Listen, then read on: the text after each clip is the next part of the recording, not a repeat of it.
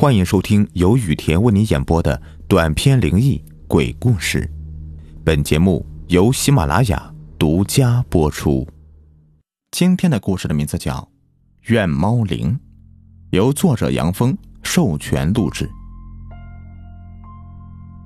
我叫宋宽成，是一个摄影师，有一个妻子叫小杰，不但人长得漂亮，而且做了一手好菜。有一次，我去雾灵山找传说中的山顶湖，拍几张人间仙境的照片。其实，我摄影师和探险爱好者也没什么区别，拍摄的照片多以新奇险为风格。这次不知道为什么，小杰也想跟我一起去雾灵山。那一块离家虽然远了点，但是也没有比北京，安全应该有保障。我也没有多想什么。经过几天的准备，我们出发了。路上还算顺利，经过多半天的周折，终于来到了雾灵山的附近一个小村庄。几十户人家，方圆十几里再也没有人家了。刚一进村，没走多远，一个五十多岁的男人迎面过来。我刚想开口问，他先说话了。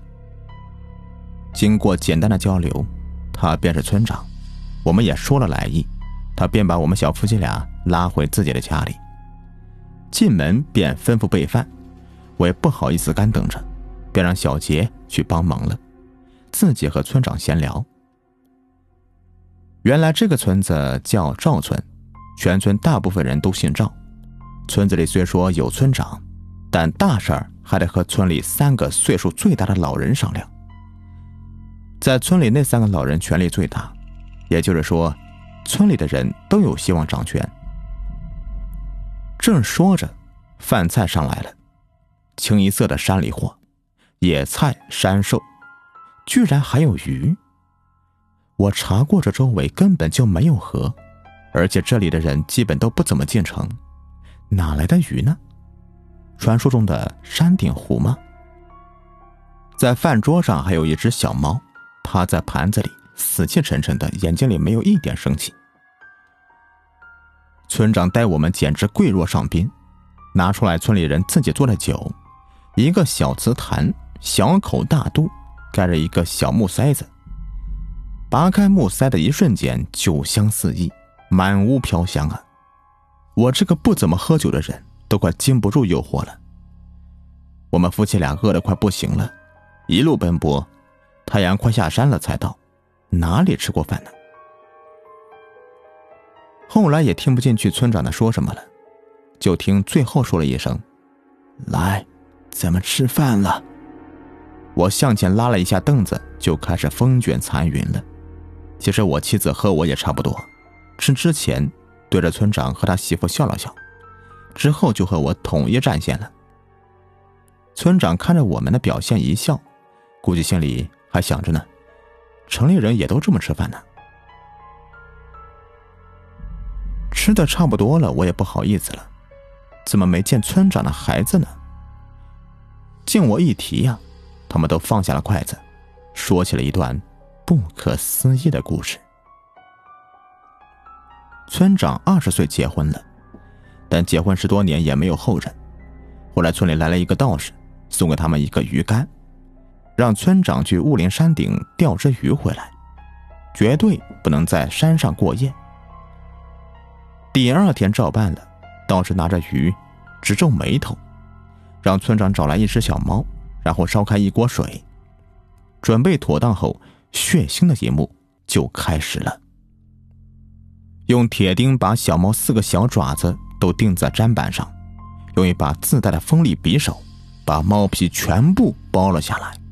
动作之快，令人咋舌，凄惨的哀嚎声不绝于耳。只见没有皮的小猫依然在砧板上痛苦的悲嚎颤抖。道人飞快的拔去铁钉，把没有皮的猫甩进沸水中，伴随着一声惨叫之后，就再也没有了声音。过了一会儿，用一个漏勺把猫捞出来，再把猫皮套在猫身上，放在一个盘子里。然后把鱼放进锅里，就用煮猫的水来煮鱼。不放调料，等鱼熟了之后，把鱼也放到盘子里，和猫头对头，这鱼就可以吃了。村长和媳妇一吃这鱼，美味绝伦，而且没有刺，连鱼的骨头也没有。村长问道人原因，道士回答道：“雾灵山顶的湖，只有拿鱼竿去才能看见，而且晚上不能住人。这鱼叫煞云，食其肉能交好运，但不能见刺。此鱼之刺，乃极邪煞之物。”凡见到的人都会撞磕而死，民间俗称即是鬼上身的意思。而猫有九条命，活剥猫皮会使猫的怨气增加，用小猫怨气更甚。铁不通阴阳，铁钉会阻隔怨气外泄，寄于体内。木砧板只能通阳不通阴，用水煮猫是因为水能够把猫体内的强大怨气溶解其中，等鱼放进水中之后。它自身强大怨气会和猫的怨气争鱼的身体，也就互相抵消了，鱼就没有刺了，也就能吃了。而这猫叫做怨猫羹，这煞寻叫做阴魂炖。鱼可以吃，猫绝对不能吃，汤就更不能喝了。道士走后没出两年，还真有了个男孩，起个名字叫赵国红。但前两年不知怎么的出去，再也就没有回来，找了好久都没找到。村长便和人说：“山里有狼，晚上千万不能住人。”但山里有什么，谁也不知道，也许只有这个村长才知道吧。要说山里的人真是好客呀，特别的天真无邪。我和妻子边吃边听着，我是无神论者。但听村长说的有声有色，我还真有点犯嘀咕了。一通风卷残云般的吃饭过后，我们各自回到了自己的屋子里，但我并没有忘记我的目的——传说中的雾灵珊瑚。第二天一大早，我和妻子就准备出发了。村长给我们找了个向导，名叫赵六。据村长说，还会点武术。我们三个人每人拿了把大概一尺长的匕首，别看不长，但可以感觉出锋利无比。准备妥当，我们出发了。经过半个小时的颠簸，到了山脚下。雾灵山不高，海拔一千多米，但在北京市这里已经算是高的了。有一条上山的路，细细的，蜿蜒的通向山顶。以前去雾灵山的人也不少，但没有看到这传说中的湖，所以慢慢的人们就淡心了。如果真如那个道士所说的，拿着鱼竿才能看见，那也难怪了。谁爬山还要带着鱼竿呢？我也不信这个，便告诉赵六，等我们出发一个小时后再拿着鱼竿上去。赵六起初也不同意，但一想大白天山里也没什么猛兽，就同意了。我拿着相机和三脚架，妻子拿着干粮，我们各自拿着匕首出发了。山不算高，可是腿真的不行啊。我们小夫妻的身体素质还算说得过去，爬了感觉好久，终于到了山顶。我坐在大树底下，大口大口的喘着粗气，环顾四周，整个山顶一览无余，一大片平坦的草地。简直和人工一般不二。大树的位置是山顶的最中央，偌大的空地只有这么一棵歪脖的大松树，就好像一个老人驼着背。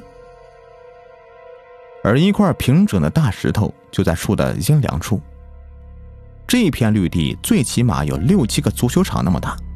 我架好了相机，便开始和妻子照属于我们两个人的照片了。没照几张。赵六上来了，扛着用布包裹的鱼竿，站在树荫下和我招手。我和妻子对望一眼，向赵六走了过去。快走到大树旁边的石头时，后面有人喊：“宋兄弟，宋兄弟！”我顿时就懵了，因为听着声音，这个叫我的人他就是赵六。我硬着头皮回过头去，只见赵六满头大汗的拽着鱼竿跑了过来。哎，哎呀，我说宋兄弟啊，可让我好找啊！怎么这么喊你们都不理我呀？我冷汗都下来了。他是赵六的话，那我后面的这位是？我一回头，这后面哪里还有赵六啊？我再一回头，偌大的工地里。只剩我一个人了，我的冷汗如潮水一般的浸湿我的衬衫，我不由自主的颤抖起来。怎么了？我在那个世界里消失了，还是他们在这个世界里蒸发了？好了，怨猫灵的上集已播完，咱们下集更加精彩。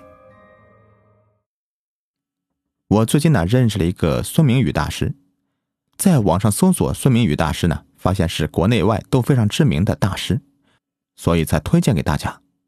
八字看这一生的事业、财运、运势、姻缘、婚姻、伤灾等等情况都看得很准。催财运、催婚姻、起名改名、化太岁、化解小人官司什么的，都可以找大师。也可以先加上大师的微信：幺五幺五三二四三四九四。